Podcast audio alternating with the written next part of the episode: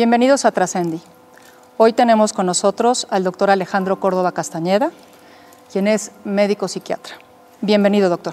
Muchas gracias por la invitación. Espero que sea productiva la entrevista. Es un gusto, es un gusto tenerlo aquí, doctor. Y bueno, lo primero que me gustaría es que nos hable un poco sobre su trayectoria profesional. Bueno, yo soy médico psiquiatra, empecé a estudiar la carrera de medicina en la Universidad Autónoma Metropolitana bajo el modelo Xochimilco o modular, que tiene un enfoque pues, humanístico, social. Eh, después eh, empecé la especialidad, terminé la especialidad en el Hospital Fray Bernardino Álvarez de psiquiatría, de la, en ese tiempo sigue siendo de la Secretaría de Salud. Eh, posteriormente estuve trabajando varios años en adicciones, y finalmente en, el Instituto Mexicano del Seguro Social, donde ya, ya casi estoy por jubilarme. Y ahí este, tuve la oportunidad de formarme en habilidades gerenciales y en, la, en una maestría de gestión de la calidad en los servicios de salud. He tenido la oportunidad de, pues, fui en su momento el coordinador a nivel nacional de salud mental del IMSS. Tuve la oportunidad de colaborar como investigador colaborador, investigador invitado a la eh, División de Investigación en Políticas de Salud y a la División de Investigación en Envejecimiento, de, ambos del IMSS. Y finalmente hace poco estuve en la Secretaría de Salud de la Ciudad de México, eh, echando a andar un proyecto de salud mental que lamentablemente este, yo tuve que salir de la institución y, y bueno, pues ahorita ya estoy en mi consultorio y sigo colaborando en el IMSS. Pues doctor, una muy fructífera carrera. Gracias. Y usted, bueno, pues es un médico dedicado a internarse en los nada fáciles vericuetos del funcionamiento cerebral. ¿A usted qué lo llevó a elegir esta rama de la medicina? Bueno, cuando antes de, escoger medicina, yo siempre he sido, según yo, un humanista de toda la vida. Y entonces, pues qué mejor conocer al ser humano desde lo más básico, que es este, prácticamente desde la gestación, la concepción, hasta todos los aspectos humanos, sociales. Y bueno, en la trayectoria de la carrera de medicina tuve la oportunidad de cursar el pregrado de psiquiatría, viendo pacientes eh, pues de diferentes condiciones, pero preponderantemente psicóticos, que tienen un mundo eh, aparte, no quiere decir que estén ajenos a este o que lo estén pasando bien porque ya no se dan cuenta de nada, eso es un mito. Y cuando me doy cuenta de esto, pues bueno, decido optar por la especialidad de psiquiatría. Entonces, doctor, ¿qué implica en su, en su quehacer cotidiano la, la trascendencia? ¿no? Cuando es usted una persona dedicada completamente al estudio y al tratamiento de la enfermedad mental. Por ejemplo, yo, yo pienso en lo relacionado con lograr que sus pacientes puedan ser funcionales. ¿Qué implica la trascendencia en este Sí, yo creo que la parte más importante es eh, comprender eh, la enfermedad mental a través de comprender la salud mental y, poder tener este continuum entre lo que está eh, bien y lo que está mal. es muy fácil darse cuenta en otras áreas de la salud, pero en la salud mental es muy complejo, porque es difícil definir y que uno pueda ser un juez este, totalmente objetivo para decir que esto es lo correcto y esto no.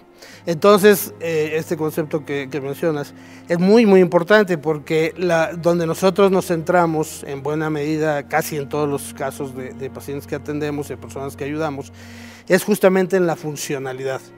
Eh, no importa si una persona tiene delirios, alucinaciones, o tiene una depresión, o tiene un trastorno de ansiedad, o tiene alteraciones en las relaciones interpersonales, lo importante es que pueda lograr o alcanzar un nivel de vida, un, estilo de vida que le resulte agradable, satisfactorio y le permita sentir que va desarrollándose pues, en la vida, en este tránsito al menos como lo conocemos desde que nacemos hasta que morimos. Claro, doc.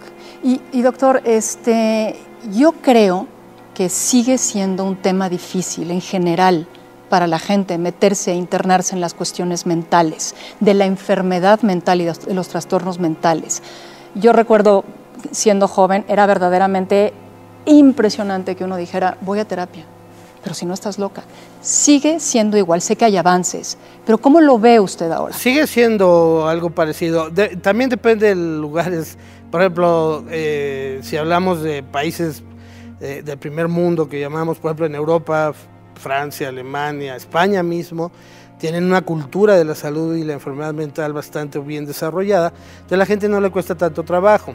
Si pensamos en América Latina, podríamos pensar algo parecido en, por ejemplo, Argentina, poco menos, pero también en Chile y quizá en Brasil.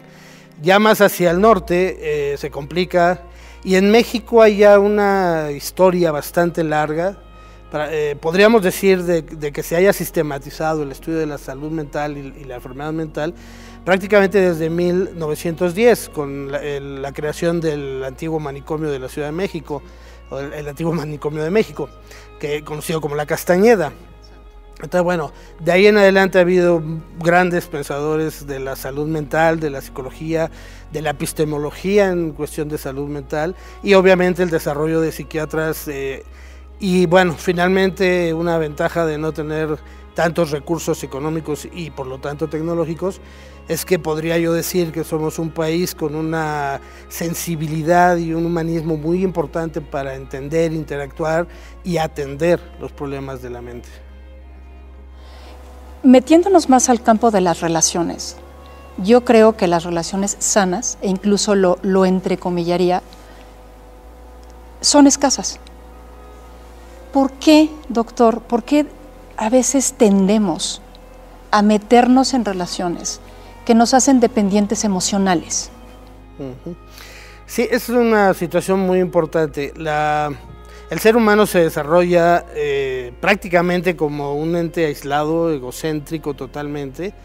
Eh, el niño, digo, a lo mejor hay muchas mamás y papás que se van a frustrar con lo que voy a decir, pero el niño a los tres meses, por ejemplo, que, que llora, le llega una mamila y sonríe, eh, los papás creen o creemos en su momento que es por nosotros y no es cierto. se dan cuenta que lo que llega es la mamila, no papá, mamá, se la puede dar quien sea. Y entonces el niño empieza a generar una visión eh, totalmente autoscópica y entonces cree incluso que su grito es el que trae estos, estos satisfactores. Con el paso del tiempo se va dando cuenta de que no, que hay un otro conforme el niño va adquiriendo conciencia, se da cuenta que la voluntad, que por alguna razón, que es bueno, es saludable, le van retardando esta satisfacción tan inmediata. Se va dando cuenta de esto, se va dando cuenta de que entonces hay un otro que, tiene cierto grado de voluntad, no lo conceptualiza así, pero finalmente es eso, se da cuenta de esto, y entonces empieza a negociar. Esa negociación cuando es eh, saludable, equilibrada, permite realmente un dar y recibir de manera eh, adecuada, proporcional, con, las emociones propias de todos los participantes en esa relación. Este proceso es muy complejo, porque a veces la frustración no se tolera, porque a veces hay una dejadez de no satisfacer mis necesidades, etc.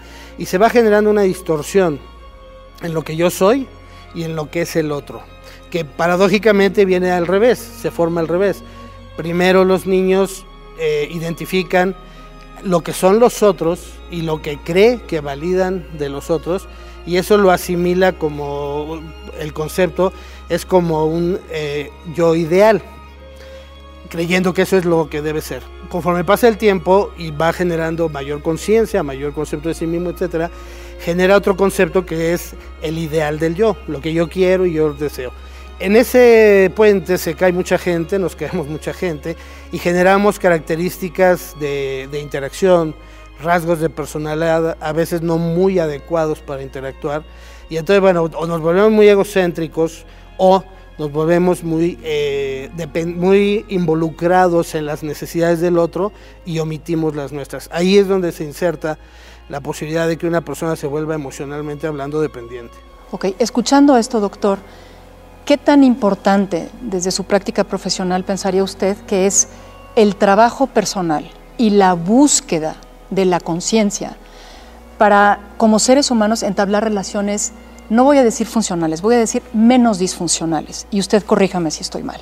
No, sí, tiene toda razón. Eh, y además es fundamental el trabajo que uno haya logrado en hacer conciencia de sí mismo porque bueno, finalmente nadie es perfecto, todos tenemos nuestros rasgos del carácter, unos son muy extrovertidos, otros muy introvertidos, unos son explosivos, otros son muy tolerantes, unos son muy eh, afectuosos, muy, eh, digamos, muy dados a generar bienestar para los demás, otros somos muy de estar esperando ese bienestar hacia nosotros, todos estos son rasgos del carácter. Y obviamente, eh, yo siempre le digo, por ejemplo, cuando le doy clase a los residentes de psiquiatría que van a ser especialistas, el primer punto de una persona que trata de ayudar a otra desde el punto de vista mental es bajarse del mesianismo. O sea, no los vamos a cambiar. Lo que vamos a hacer es realmente ayudarles a tener una conciencia suficiente de sí mismos como para cacharse. Les, les pongo la, la, escenificación de, de, un cazador que pone, este, o, tiene, vive en un pequeño bosque y tiene trampas para osos. Esas son nuestras trampas, todos las tenemos. Y entonces, bueno, el chiste es saber cuando se nos pierde o no sabemos o nos olvidamos de dónde están las trampas, es ir reconstruyendo ese mapa para no caer en ellas. Entonces no es que cambiemos, simplemente aprendemos a manejar nuestros, nuestras virtudes, cualidades y nuestros defectos de una manera constructiva.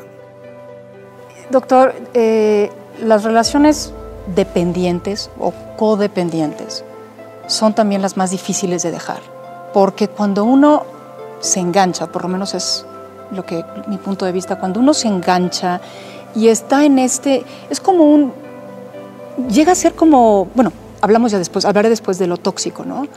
Pero entonces, ¿por qué son, se vuelven las más difíciles de dejar? Son unas de las más difíciles, quizá no sean exclusivamente ellas las más difíciles, pero son de las más difíciles y es en este proceso que mencionaba yo hace rato, donde uno va generando la identificación de las cualidades del otro, ese eh, ideal del yo y luego el yo ideal. En ese proceso se puede eh, fracturar el equilibrio entre mi bienestar y tu bienestar. Entonces yo empiezo a ver más por tu bienestar, olvido un poco el mío, pero no es posible porque finalmente yo tengo mis propias necesidades. Entonces la persona empieza a encontrar en el bienestar del otro su bienestar. Y entonces es cuando se engancha en lo que conocemos como codependencia. Primero en la dependencia, que es muy directa. La codependencia es, y diría yo que es un nivel de mayor gravedad en, las relaciones de dependencia, porque entonces tú, o sea, yo dependo de que tú dependas de una enfermedad, de una sustancia, de, los demás, de, poderte desarrollar, de tener eh, satisfacción de tus hábitos. Y entonces, aunque algunos de ellos sean disfuncionales, mi conducta, no malintencionado, porque generalmente es inconsciente, es, es ayudarte de tal manera que te limito a superarte y entonces tú dependes de algo y yo dependo de que tú dependas de algo. Y eso es extremadamente complicado y, es donde se hacen extremadamente difíciles porque para que la persona cache ese mecanismo es muy, muy difícil. Eh, es muy fácil cuando se trata, por ejemplo, de adictos, las personas codependientes de adictos, pues es muy fácil, ¿no? Cuando se da uno cuenta cuando sabotean, se les puede despejar muy fácilmente y todo. Pero cuando, cuando la codependencia se da en función de que de, cierta sobreprotección, de cierta cuidados en exceso, de cierto descuido de mí mismo, y todo esto se matiza de valores universalmente aceptados. Te quiero mucho, te amo mucho, te protejo, te cuido, o sea, todos estos son valores pues, totalmente aceptados y, deben serlo. El problema es que de esa manera no, porque entonces yo hago que tú no te superes para yo poder estar eh, dependiendo de, tú, de tu dependencia. Doctor, si yo le digo la autoestima es clave, ¿qué me diría? Sí, eso es fundamental. La, autoestima, eh, digo, lamentablemente se ha usado ya muy a la ligera, en todos lados se oye de la autoestima. Pero la autoestima en realidad es, eh, tiene dos elementos. Uno es conductual o de actitud, ¿no? que, que me permite a mí tener un grado de autodeterminación y de autonomía. Y por otro lado es algo que tiene que ver con una empatía equilibrada hacia el otro. Si yo efectivamente te proveo de bienestar, yo voy a sentirme bien. Entonces, la autoestima está basada en algo que se, bueno, en valores que se forman con, un concepto eh, de psicología profunda que, se, que es la adquisición de la confianza y seguridad básica. Entonces, conforme el niño, el adolescente y muchas veces hasta en la etapa adulta, eh, hacemos ensayos de conductas, de interrelaciones, de ejercicios personales, individuales, etcétera, y vamos teniendo éxito y fracaso, éxito y fracaso, vamos adquiriendo, si somos conscientes de ello, vamos adquiriendo un esquema que nos permite decir, esto está bien, esto me hace sentir bien y voy en lo correcto y yo hago lo correcto para el otro porque no lo lastimo. Y entonces eso va generando una confianza en mí mismo, va generando una seguridad en mí mismo, me desenvuelvo de esa manera y entonces voy generando valores que me reconozco y me los valido, al igual que los valores que valido de los demás. Esa, esa es lo que da pauta a una autoestima saludable que nos evita ser soberbios y prepotentes, pero también nos permite tener un amor propio suficiente para defender nuestra autonomía y nuestra autodeterminación. Gracias, doctor. Fíjese que al estar, al estar investigando para hacerle a usted esta entrevista, me topé con este psicoterapeuta canadiense Nathaniel Brandon, que habla de los seis pilares de la autoestima. Yo no voy a hablar de los seis pilares, voy a hablar de tres que me parecen suficientemente complejos y difíciles. El primero que menciona es vivir una vida de forma consciente. Ah, caray. ¿Cuántos nos atrevemos a ser conscientes? Punto número uno. Punto número dos, ser responsables. Eso, ¿cómo lo veo? Bueno, pues no culpar al otro constantemente de lo que me pasa a mí, sino ser capaz de ver qué pasa y de hacer una especie de autoanálisis. Y el tercer pilar sería aceptarnos, aceptarnos, yo aceptarme como Fernanda, usted aceptarse como Alejandro. Eso no es fácil, doctor. No, eso, prácticamente eso determina, eh, digo, si lo vemos en el, en el punto extremo, en personas, por ejemplo, con algunas enfermedades como la esquizofrenia, que viven en un mundo totalmente ajeno al compartido, aunque se percatan de lo que hay eh, pues son conscientes desde el punto de vista más simplista, que es que se dan cuenta. O sea, se dan cuenta que agredí o que, o que me siento agredido, se dan cuenta de que me escondo, que ya no salgo para nada, que mis hábitos eh, eh, que conservaba ya no los tengo. ese es el nivel más básico de conciencia, pero en realidad la conciencia, desde el punto de vista profundo, tanto filosófica como psicológicamente hablando, es el saber de mí mismo y poder conducir a ese mí mismo hacia algo. Ahora, e, evidentemente eso nos lleva a, la necesidad de, consolidar una idea de qué quiero, una idea de para qué hago, que estoy aquí en la vida, como les digo a, muchas veces a, estudiantes y a los mismos pacientes. Esa pregunta por eso siguen existiendo los filósofos, porque nadie, nadie sabemos, no conocemos nuestra misión aquí vamos haciendo un camino que nos permite tener esa misión. Entonces, bueno, estos pilares de, la autoestima inevitablemente deben ir acompañados de que esa conciencia, que es el saber de mí mismo, me permita asumir la responsabilidad de mí mismo, o sea, de lo que hago como de lo que no hago, y, y eliminar un sentimiento muy estorboso que es el sentimiento de culpa. Porque cuando yo me siento culpable ya no trato de mejorar las cosas, sino solo de repararlas o pagar la sentencia. Si yo me siento responsable, puedo aprender del suceso y tratar de hacerlo más constructivo, más útil para vivir para mí y si es necesario o si involucra a otros para que todos tratemos de vivir lo mejor posible. Claro. Entonces, doctor, eh, dejar de consumir entrecomillado, no estoy hablando específicamente de sustancias, estoy hablando de este tipo de relaciones. Se relaciona estrechamente con la que, lo que ya le dije antes, ¿no? con nuestra capacidad de trabajar personalmente y de ser conscientes de nosotros mismos, de cómo lo estamos haciendo. Porque, hombre, no vamos a llegar a ser perfectos, no vamos a tener llegar a una, relación perfecta, pero vaya, una relación donde no se padezca, no se sufra, este, dejemos de, sentir contento, placer. Entonces, ¿usted qué recomendaría para alejarse de esa toxicidad de las relaciones? La, bueno, obviamente la, posibilidad de acudir con profesionales que le ayuden a hacer esto, porque es muy difícil. Pero bueno, el, objetivo final, ya sea con un trabajo exclusivamente desarrollado por uno mismo o apoyado por un profesional, tiene que ir encaminado a realmente asumir, y, aquí se mezclan todos estos conceptos que hemos hablado, es asumir, sí, ciertamente con conciencia clara de lo que hago y de lo que no hago, de lo que está bien y de lo que no está bien, de lo que resulta bien y de lo que no, pero no meramente como un conocimiento cognitivo, sino como un conocimiento afectivo y decir esto no está bien porque a mí no me sale bien, porque a mí no me resulta bien y porque finalmente al otro tampoco. Y entonces lo que tengo que hacer es un trabajo personal para evitar yo depender de cosas de las que no soy dependiente. Porque bueno, pues todos tenemos un grado de dependencia.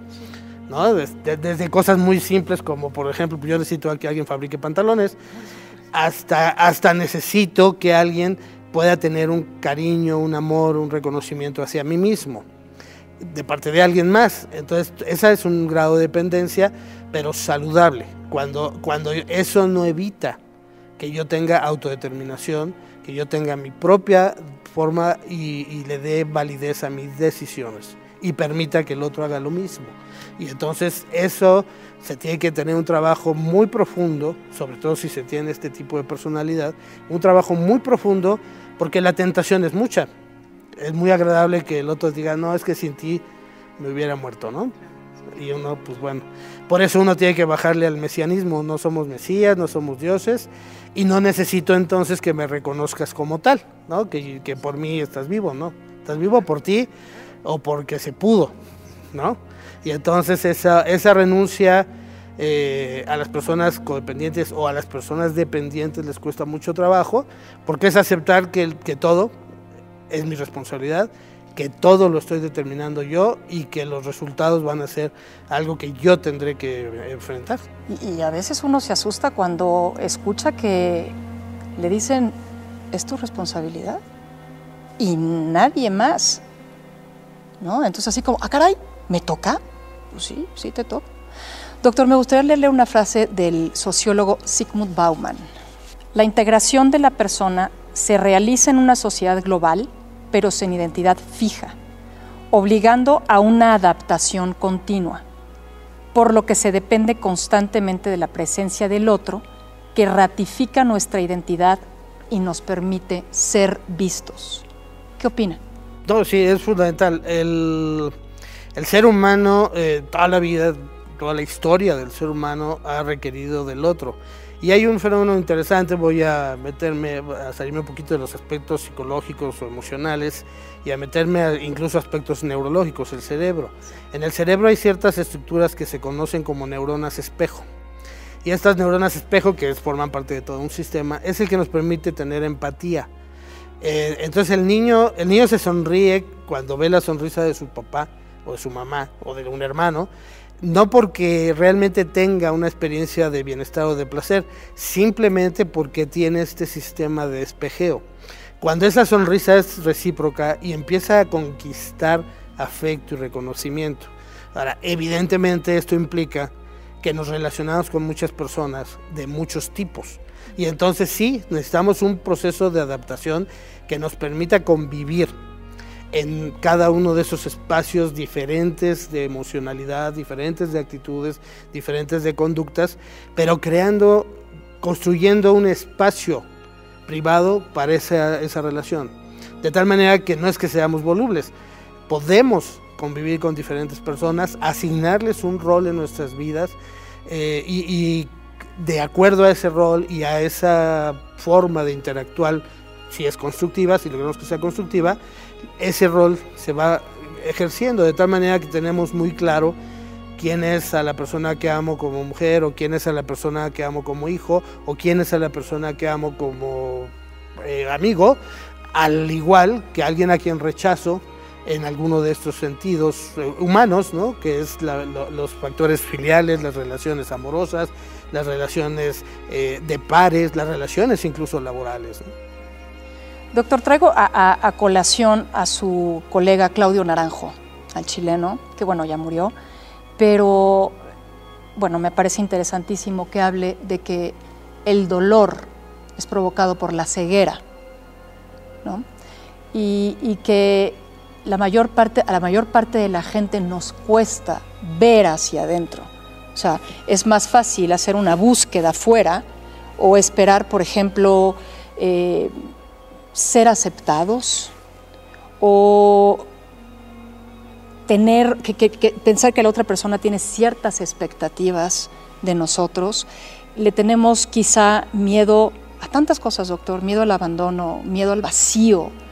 Entonces, cuando él dice esto, también, también hay una frase que, que me parece muy, muy, muy padre. Somos inconscientes porque mirar hacia adentro lleva a intuir que sería como un descenso a los infiernos. Mi experiencia personal me dice que tener conciencia, lograr, lograr la conciencia, lograr trabajar personalmente, no es sencillo, pero sí ayuda mucho.